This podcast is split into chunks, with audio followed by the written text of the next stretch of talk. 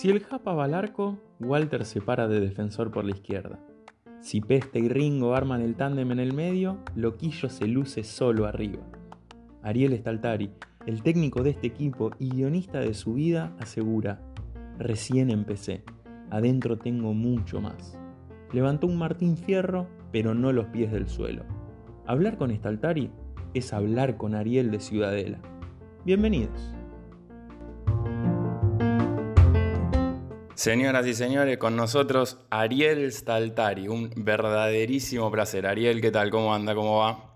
Hola Iván, ¿cómo andas? ¿Todo bien? Gracias. Hijo de María y Pedro, hermano de Leandro y Luciano, familia Tana. ¿Cuál es el primer recuerdo que tenés de, aquella infancia? Eh, y el primer recuerdo que se me viene así es mi abuelo Antonio, el churrero, este, que vino escapando de, la guerra, prisionero de guerra, de la Segunda Guerra Mundial, desde Calabria a Buenos Aires, a Ciudadela sin escala. Este, ahí nos criamos y fuimos creciendo y, fuimos este, adquiriendo herramientas que hoy en la vida me sirven para mucho y ni que hablar para, para este camino artístico que vengo desarrollando ya hace unos cuantos años a esta parte. ¿Te acordás de, alguna de esas herramientas puntuales que vos digas, che, esta me marcó de verdad? Y fundamentalmente este, los valores, ¿no? Los valores que, te inculcaban y, que quedaron bien arraigados adentro de cada uno de nosotros. Eh, la palabra, la, honestidad, el laburo, el esfuerzo, esas cosas hoy me sirven mucho, ¿no? Porque nada en la vida se logra sin esfuerzo, sin sacrificio, sin trabajo, así que aprendí, aprendí de, esa historia también de, levantarse de todas esas tremendas caídas, ¿no? Estamos hablando de un ser prisionero de guerra y hoy uno es prisionero de pandemia, ¿no? Es como una, cosa mm. que también nos toca vivir a este a este sector de la humanidad, este segmento de la humanidad, ser eh, protagonistas de un, hecho bisagra histórico, un acontecimiento mundial. Bueno, en aquel momento lo, fueron nuestros abuelos, hoy nos toca a nosotros, salvando las enormes diferencias, ¿no? Porque tenemos la heladera con comida y nadie nos está pegando o azotando, y, salvo la economía, ¿no? es lo único que nos, nos hiere un poco y después todo lo demás es bien diferente a, esos prisioneros de guerra. Más que nada la cultura del laburo, lo que, lo que más te queda eh, grabado a fuego y es lo que hoy te sirve para seguir peleando en el camino del arte. Y en el camino del arte, si no sos un guerrero, este, te quedas en el camino. Y leí por ahí también que jugabas al fútbol en la sociedad de fomento allá en Ciudadela, en la tierrita.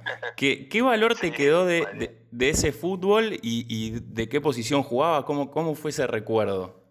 Eh, Mariano Valcarce, la tierrita, sí. Y yo siempre fui muy matungo, ¿viste? Un tipo con, con mucha personalidad y así como soy guerrero en la vida, lo soy en la cancha. Soy, hoy me considero un, un gran nuevo goleador y en aquella época jugaba de lo que me pusieran, este, porque había muchos pibes, la movían mucho y eh, entonces donde hubiera un hueco yo entraba. En aquel momento jugaba de, tres, me acuerdo, soy derecho igual, pero me ponían abajo porque era difícil pasarme por mi contextura física por ahí en, aquel momento y mi fortaleza hacía que eh, jugar de defensor era un poco más rústico, entonces nada, me acuerdo de una fusión que se hizo con el Club Reconquista de Ciudadela también, y nos fuimos todos a un viaje, un interprovincial en La Rioja, que jugábamos en cancha de once y fue espectacular, una experiencia hermosa.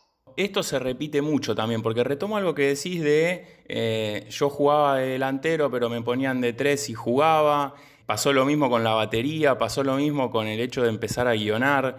Hay un poco de eso también del guerrero y de ponerle todo en el hecho también de animarse a, meterse en el barro de un terreno que quizás no es tan conocido. Claro, totalmente, totalmente va, va, va en esa línea, ¿no? Sí, como, como actor lo mismo, como actor lo mismo. Este, siempre que me tocó transitar un camino fue como medio de golpe y como medio poniéndome a prueba en, el vivo, en, el aquí y ahora, sin ninguna preparación previa.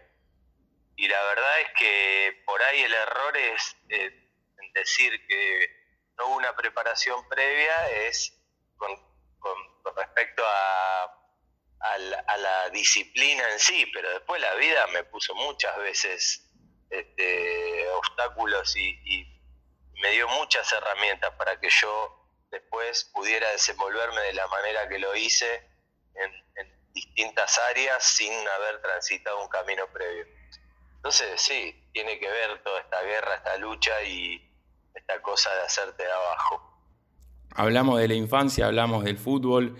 Eh, hay una enfermedad que inevitablemente a vos marca un punto de inflexión en, tu vida. Bueno, ese es uno de los obstáculos de los cuales también hablaba y, sí, que uno tuvo que afrontar un, momento muy, muy determinante, eh, como fue el, tema de mi salud, y peleé, tuve la suerte de seguir y de, ser un resiliente y de estar con, este, con vida hoy. Y entonces eso también me ayudó a, que, a descomprimir todo lo que vino después, ¿no? A descomprimir porque muchas veces cuando te dicen, che, vas a estar en tal lado y se genera una expectativa y ta, ta, ta, ¿viste?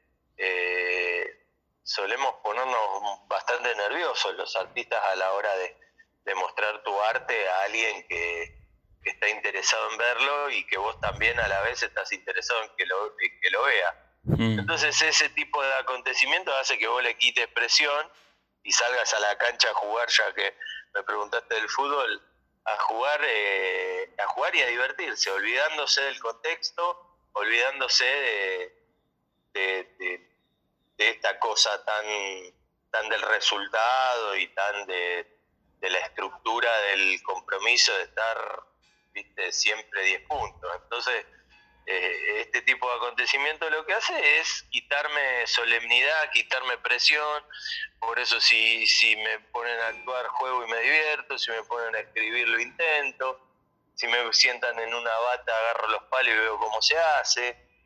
Este, y yo me le animo a todo. Quizás soy medio irrespetuoso en ese sentido porque no le doy no le doy la importancia y la solemnidad que supuestamente la sociedad le imprime a ese tipo de cosas.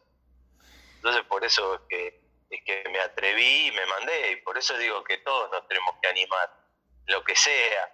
Yo hablo de la actuación porque es algo que eh, me identifica a pleno en, todo sentido de mi vida, pero cualquiera eh, que por ahí no le gusta la rama del arte, pero le guste otra cosa, un emprendimiento, o por, ejemplo ahora en estos tiempos donde hay mucha gente que está pasando tantas necesidades, hay que reinventarse. Y bueno, hay que mandarse, hay que mandarse con lo primero que pinte y que sea honesto y que me dé la posibilidad de generar un recurso en un momento en donde tenés dos caminos, o hacer eso, o tirarte a dormir, o a esperar y mm. quedarte sentado eh, y, ver qué pasa, ¿viste? Está buena esa cosa de animarse. Retomo otra frase que, encontré de otra, de otra nota que te habían hecho hace un tiempo, que decía, yo generé un poco esa enfermedad para poder ser feliz porque antes no lo era. Digo, muchas veces uno necesita eso como para, para meter ese golpe de timón, si se quiere. Algunos sí, otros no, ¿viste? Eh, algunas personas no necesitan golpearse tan duro para darse cuenta de ciertas cosas. Hmm. Eh, ya están en su madurez y pueden entenderlo sin llegar a algo tan bizarro, ¿viste? Yo sí lo necesité. Yo sí, a mí me hacía falta porque yo también estaba absorbido por esa idiosincrasia italiana que así como te da un montón de cosas lindas, también te mete en el nido y no te deja salir, ¿viste? Sí. Eh, entonces, yo la verdad que lo necesité mucho, fue como, un, como una soga que me lanzaron de afuera y, me aferré y, pude, pude ir haciendo mi camino.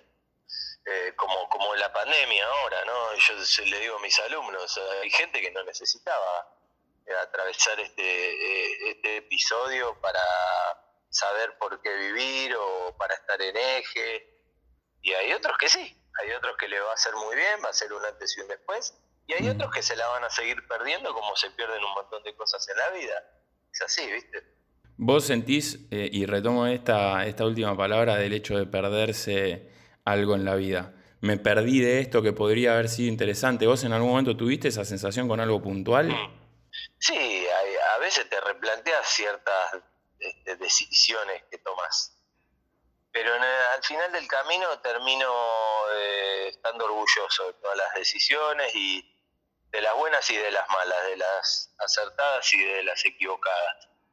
Porque todas ellas eh, contribuyeron a que a que yo me vaya formando de la manera que me fui formando y que me voy formando y fueron también generando la clase de tipo que soy. Entonces, mm.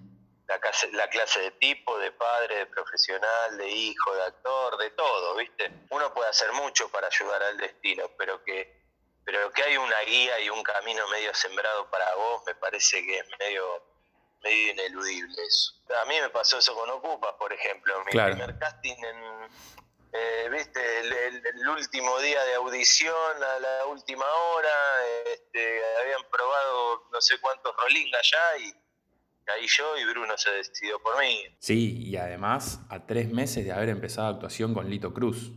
Claro, a nada, viste, a nada. Bueno, después uno tiene algo, porque si no, evidentemente perdurar no es para muchos. Hmm. Entonces, podés meter un gol, podés meter dos goles de chiripa, pero ganar el partido o por lo menos mantenerte en el partido con posibilidades, y bueno, eso no es para muchos. Entonces, evidentemente algo tenés que tener también para que eso se mantenga.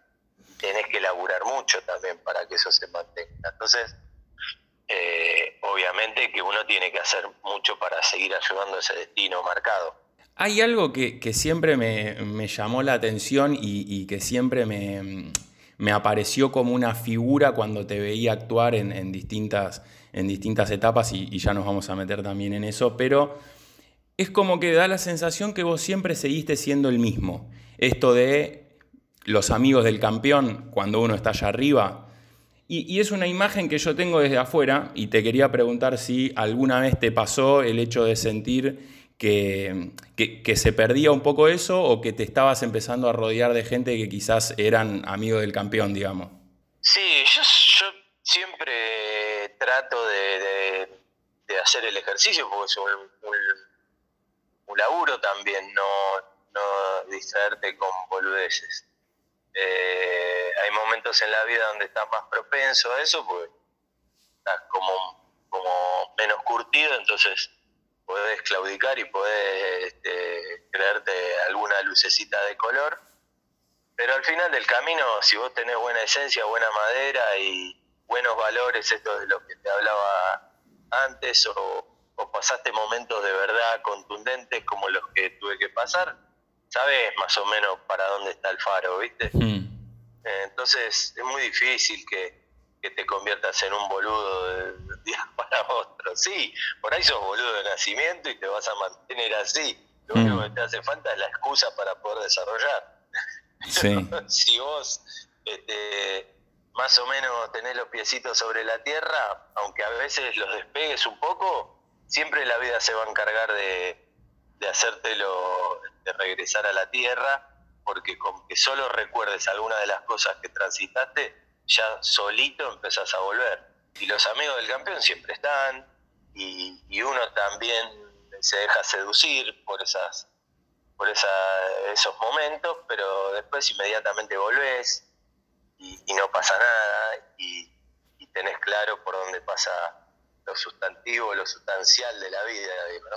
Y ya me meto en, un poco el recorrido artístico y en aquel Walter de, Ocupas.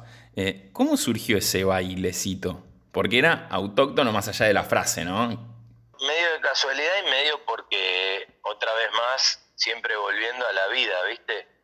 Eh, yo, yo cuando estuve en mi banda de rock, eh, allá en Ciudadela, Perros de la Noche, con, un amigo, Ricky era súper rolinga, el pibe, y, me curtió de la idiosincrasia rolinga, pero de una manera muy, muy, muy profunda, ¿viste? El pibe era de verdad un fundamentalista de los Stones, me llevaba a bailar a lugares así, ¿viste? Viejo Correo, en aquel momento, en Flores, City Hall, y yo entraba a bailar a esos lugares y veía que todos aleteaban y no sé qué, ponían cara. Y yo le digo, ¿qué hacen estos chabones? Me dice, bailan como Jagger, me decía él, ¿viste? Y bailaba, él bailaba. Y entonces yo intentaba ese baile, pero medio cargándolo también, ¿viste? Sí. Y, y, eso, sin que yo lo supiera, me estaba preparando para el gran papel de mi vida, que después fue Walter. Fue el mm. primer Rolinga que vimos en la tele que que imitaba el aleteo de Jagger.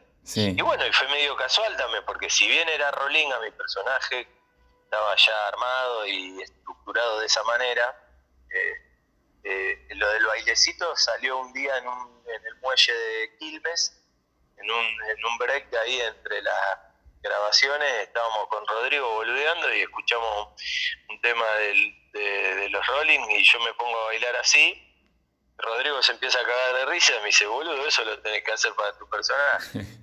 Digo, no, boludo, ¿qué voy a hacer esto? Si estoy jodiendo, no sé cómo se baila de verdad. Este, como Jagger y qué sé yo.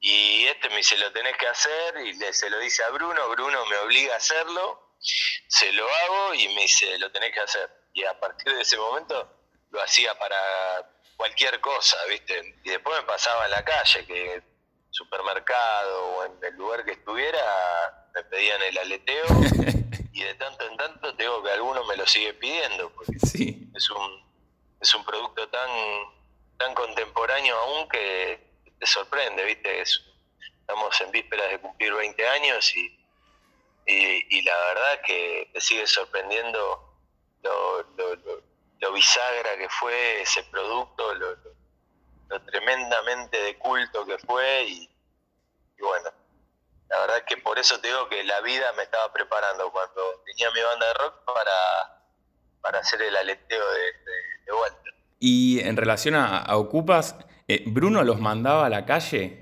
para, para personificar, para empezar a curtirse un poco con, todo ese mundo? Y yo me acuerdo que nos preparamos y fuimos a ensayar algunas veces. Este, quizás eh, intuyo que era porque también no había, digo, tanta guita como para empezar a filmar y tirar material. Entonces también estaba bueno la búsqueda esta de, los personajes y el vínculo.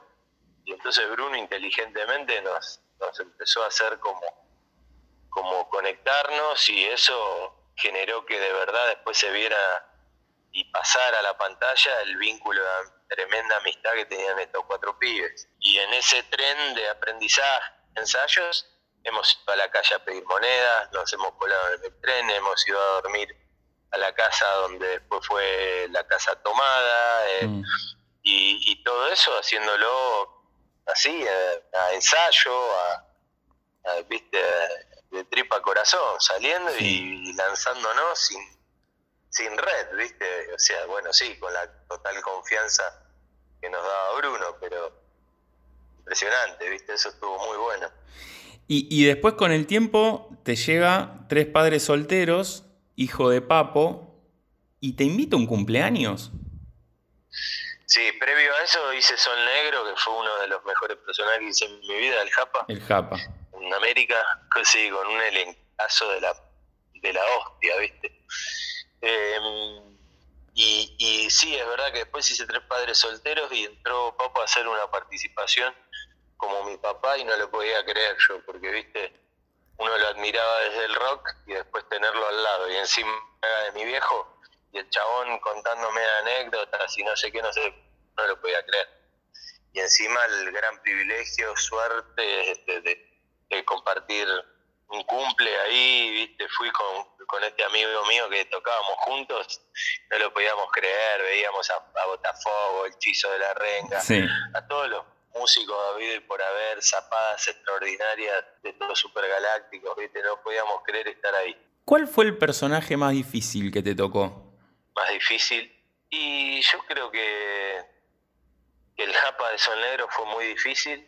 Me acuerdo que iba mucho al borda, de ahí me conectaba con gente que estaba ahí, los veía, trataba de entender la línea delgada que había entre ellos y nosotros, entre nosotros y ellos, y, empecé a dudar de quién estaba loco y quién estaba acuerdo, y, y también me fui nutriendo mucho de esas experiencias, y hizo que después porque yo tenía una línea muy delgada entre, el, entre hacer cualquier verdura y hacer de verdad componer uno de esos tipos con, con dolor y, bueno, con toda una oscuridad y un mundo mm. muy, viste, muy específico. Y encima, personaje más todavía, porque era un tipo que se tocaba todo el tiempo y por eso le habían puesto el japa y era, mm. viste, era delicado eso, entre no caer entre el chiste, chiste barato y fácil a, de verdad entender la psicología de este pibe. Entonces fue complejo. Después la segunda temporada de Un Gallo también me resultó un poco más compleja hmm. desde el personaje porque experimenta toda una curva dramática y un cambio de matices y que, que requiere también de un, de un juego un poco más más profundo. Entonces, la verdad que también costaron algunas escenas del gallo para que se viera un loquillo totalmente diferente al de la temporada 1.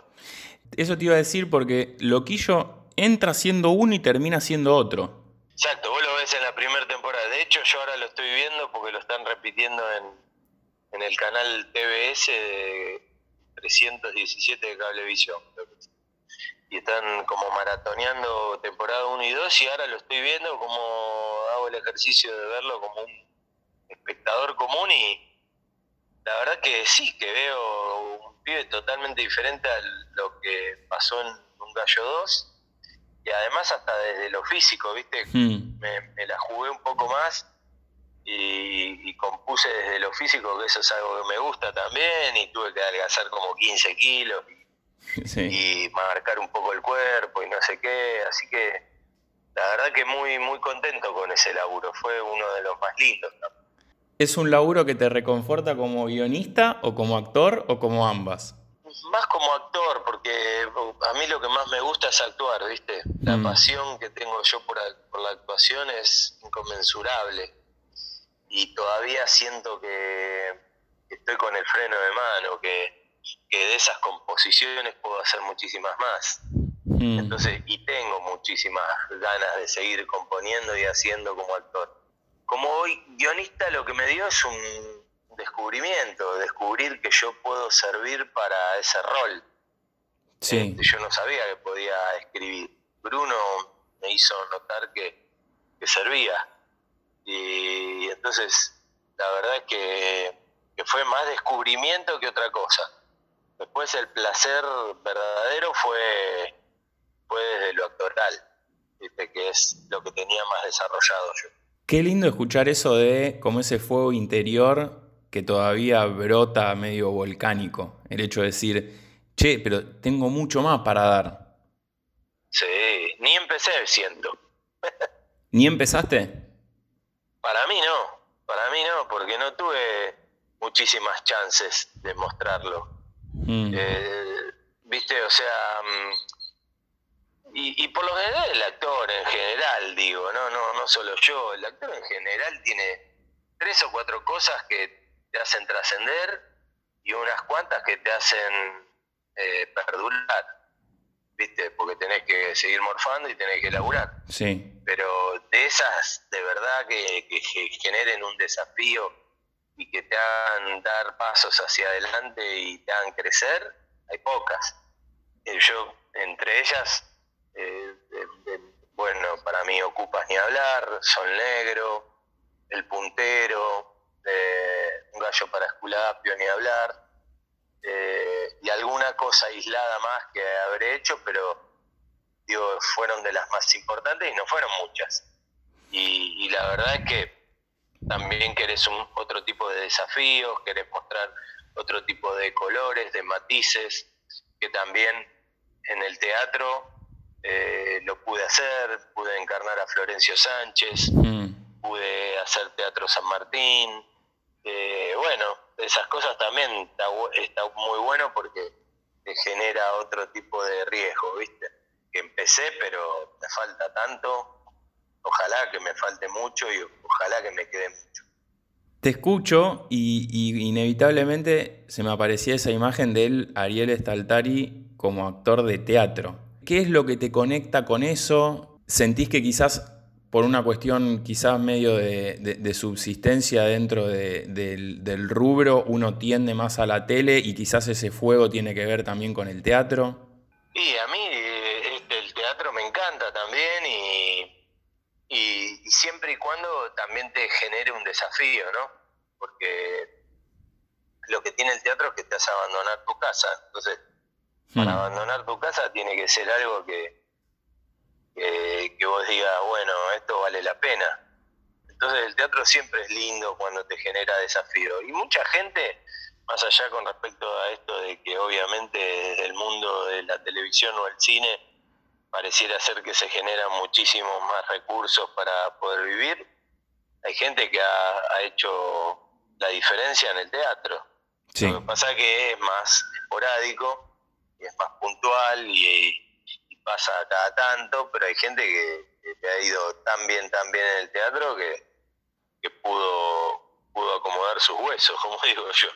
En cambio, sí, la, tele o el cine te dan como esa continuidad, te dan te dan pantalla que es fundamental para que otro te mire a la vez y también te quiera ofrecer otro trabajo. Entonces, obvio que es muy, muy importante hacer algo eh, ahora, bueno, con estas nuevas formas de plataforma, de series y etcétera, eso te, sirve muchísimo también. Eh, pero el teatro siempre, siempre es lindo hacer y me encantaría, sí, me encantaría. Así como, como actor de teatro, también tenés varios cursos en donde sos docente de teatro. Y hay una linda anécdota que leí por ahí de el día después de la entrega del Martín Fierro que vos tenés una charla con tus alumnos en relación a eso, llevando el Martín Fierro a la clase y sobre todo desde la cosmovisión del éxito y demás. Está bien, uno por ahí hace docencia con el ejemplo, por ahí a veces me cuesta que me digan docente, pero sí, yo me considero más como un guía o alguien que les va marcando el camino y, me gusta siempre hablar desde lo humano, más allá de lo artístico.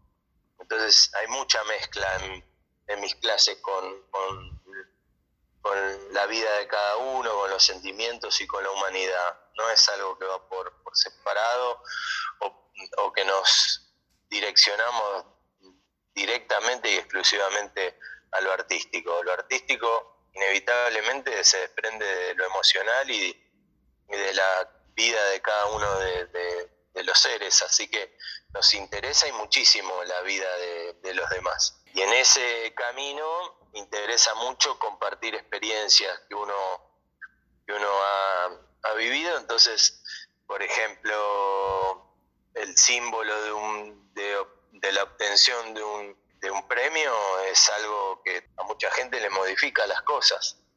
Eh, y, a mí me modifica lo que me tiene que modificar, pero no, no más allá de eso. Entonces, eh, lo que intento hacer también es trasladarle a los pibes que, es un premio que es lindo, que es un reconocimiento hermoso, que uno trabaja para ser reconocido, pero que, es un cumpleaños en definitiva. Vos te mamás, agarras el, premio, lo agradeces, llorás, estás más tranquilo, te sacaste mil kilos de encima, pero al otro día las expensas las tenés que pagar. Sí. Y eso me pasó acá, donde vivo. Vivo en un complejo, entré, me felicitaron en administración con el Martín Fierro en la mano le digo, tengo que pagar las expensas.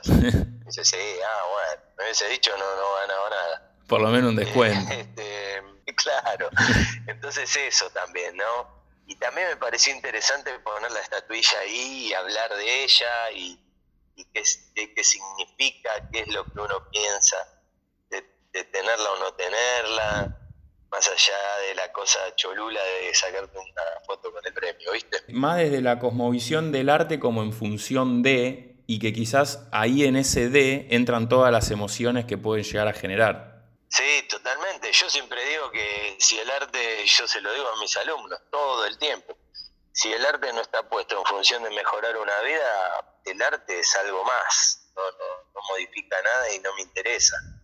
Un hecho artístico no va, no va a mm, este, generarte eh, una, mejor calidad de ser humano o, algo que modifique internamente tu vida, ¿para qué sirve? No sirve de nada. Para un Martín eh, Fierro. entonces, eh, claro, siempre va enfocado a, tratar de generar algo en el individuo más allá de, de generar algo en el artista.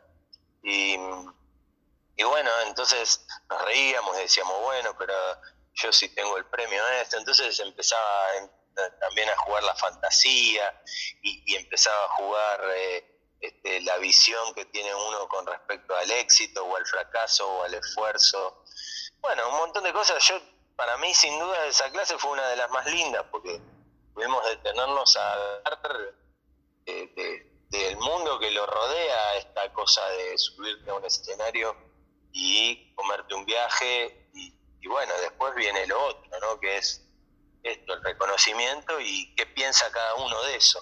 Entonces siempre tratamos de hacer fuerza, que nadie, que nadie se crea, se cree más que, el otro, que todos estén en el mismo peldaño, que mm. todos este, tengan la humildad para laburar y para laburar en equipo, que nadie se corte solo, son como valores que nos interesan mucho. Y te llevo también a la Biblioteca Popular Bernardino Rivadavia, donde con estos grupos hicieron 20 obras cortas y las dirigiste las 20 vos.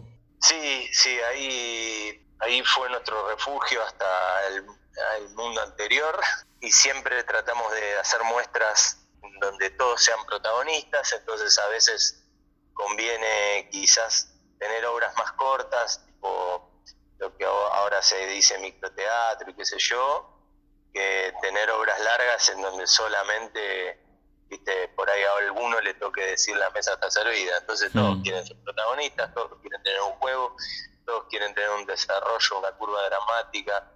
Entonces nos parece copado armar como como así como una gran muestra de, de varias obras cortas diseminadas en un espacio este, con una apuesta bastante ocupada y fresca y que todos podamos disfrutar de, ese momento. Hablabas de, lo lúdico y de lo recreativo, y así como hablamos también de, la anécdota en relación a Papo, eh, hay algunas anécdotas en Un gallo para Esculapio que a mí me parecieron alucinantes. Se infiltraron en una pelea de gallos en Rafael Castillo con Bruno un domingo. Sí, no sé en qué localidad, la verdad que no, tengo la más perra idea. Ah, en Castillo está bien, no, porque en Castillo estaba el gallero que nosotros conocimos. Claro. Fuimos, la primera vez que fuimos, todos cagados obviamente, fuimos a la casa y el chabón tenía ahí unos gallos y no sé qué, y ya empezamos a respirar ese ámbito. Eh, y él después fue el, el, que nos llevó a otro barrio que ni sé dónde era, pero así en el conurbano también y también en un lugar espectacular, entrar en una riña y ver a toda esa gente y esa pasión también que tienen por, por, esa historia, viste, que fue loco, sí, fue muy loco para Bruno y para mí. Sobre todo porque alimenta el hecho de la curiosidad. Y creo que hay algo en relación a eso que me parece brillante, no solo no perderlo, sino seguir alimentándolo. Aparte es lindo, es lindo trabajar eh, investigando y, no tocando de oído, sino que de boca de los protagonistas enterarte de, las cosas y, de los detalles y de las sutilezas, los matices. Eso es muy interesante porque eso después se plasma en, el laburo y, y eso marca la diferencia también. Después hay otra que los que hayan visto un gallo, cuando les hable de los Meshi me entenderán. Uno de ellos, un chico que ustedes conocían, que porque lo conocían quiso hacer la, audición, dijo que quería actuar y terminó quedando como uno de los dos Meshi, que son dos ladrones. Pero hay una historia muy curiosa en relación a qué es realmente. Bueno, sí, uno de los Meshi lo conocimos dentro del circuito de investigación que, hacíamos con Bruno. en el tema guion. Y, bueno, fuimos una vez a un lugar donde, donde este, un policía no, nos hizo la gamba para, para conocer algunas cuestiones del mundo y fue después a la, a la hora de despedirnos, nos dijo que tenía ganas de participar y después audicionó, fue, fue parte del casting y quedó. Terminó quedando como uno de los Messi. Fue, fue, fue loco, se tuvo confianza y, se le dio. Che, y en relación a, un gallo, ¿qué es lo que más te divirtió? ¿Qué es lo que más te, te, sorprende del resultado habiendo visto todo el proceso y justo ahora que lo estás viendo de vuelta?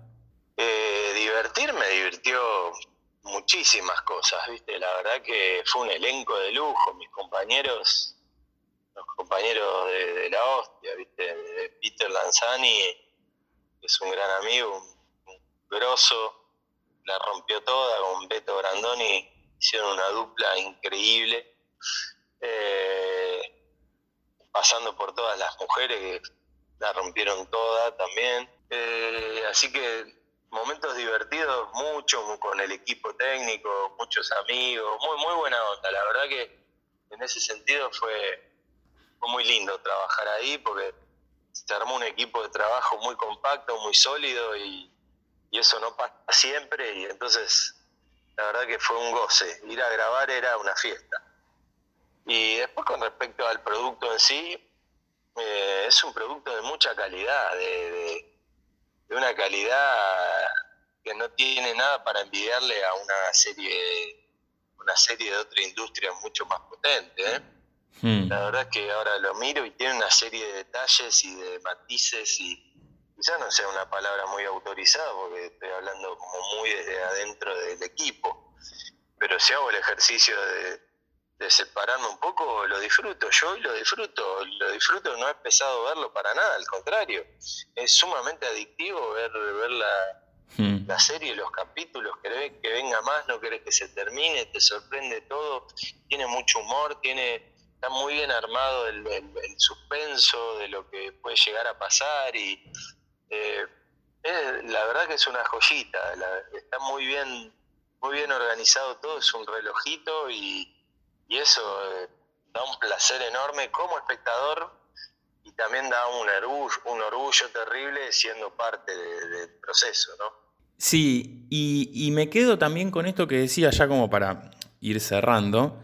Eh, ¿Tuviste vos a lo largo de tu vida un Ricky que te dijo agarrá los palos y tocá? Un Bruno que te dijo arrancá a guionar? Un Lito que a los tres meses le tuviste que contar que quedaste en un casting.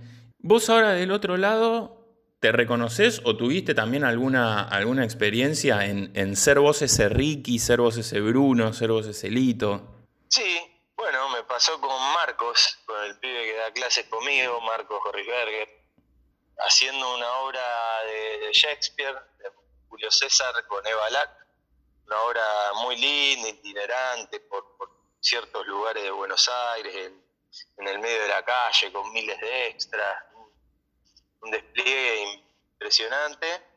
Eh, yo hacía un papel chiquito dentro de la obra, este, y tenía de compañero un pibito que era estudiante de teatro, que recién arrancaba, que había hecho algunas obras, y yo estaba en ese momento como masticando la idea de empezar a largar a darme clases, a, dar clases, y lo miro y pegué buena onda y al rato, al tiempo lo llamo y le digo, che, loco, ¿querés dar clase conmigo? El pibe no lo podía creer. El pibe era fanático de Ocupas, viste, me miraba con distancia y no sé qué. Y me dice, ¿pero vos estás seguro de lo que me estás diciendo? Le digo, sí, sí, quiero que des clase conmigo, creo que, podemos armar una buena historia. Y bueno, y ya de eso hace casi 5 o 6 años y, somos una dupla muy sólida, ¿viste? Eh, la verdad que el pibe hoy tiene una seguridad para pararse frente al grupo y tiene un talento para desplegar todo lo que sabe y es un gran colaborador, un gran socio, así que siento que yo pude ser un poco el, el que impulsó lo que él ya tenía adentro, pero yo se lo impulsé para que lo pueda sacar y, demostrarlo y hacerlo tan bien como lo hace. Ariel, te mando un fuerte abrazo y realmente un verdaderísimo placer. ¿eh? Muchísimas gracias. Bueno, el placer es mío. Gracias por, la charla, porque no, no sentí que fue una entrevista, sino una charla de amigos. Así que te deseo lo mejor, te mando un fuerte abrazo. Igualmente para vos, ¿eh? Ariel Startari, un gustazo.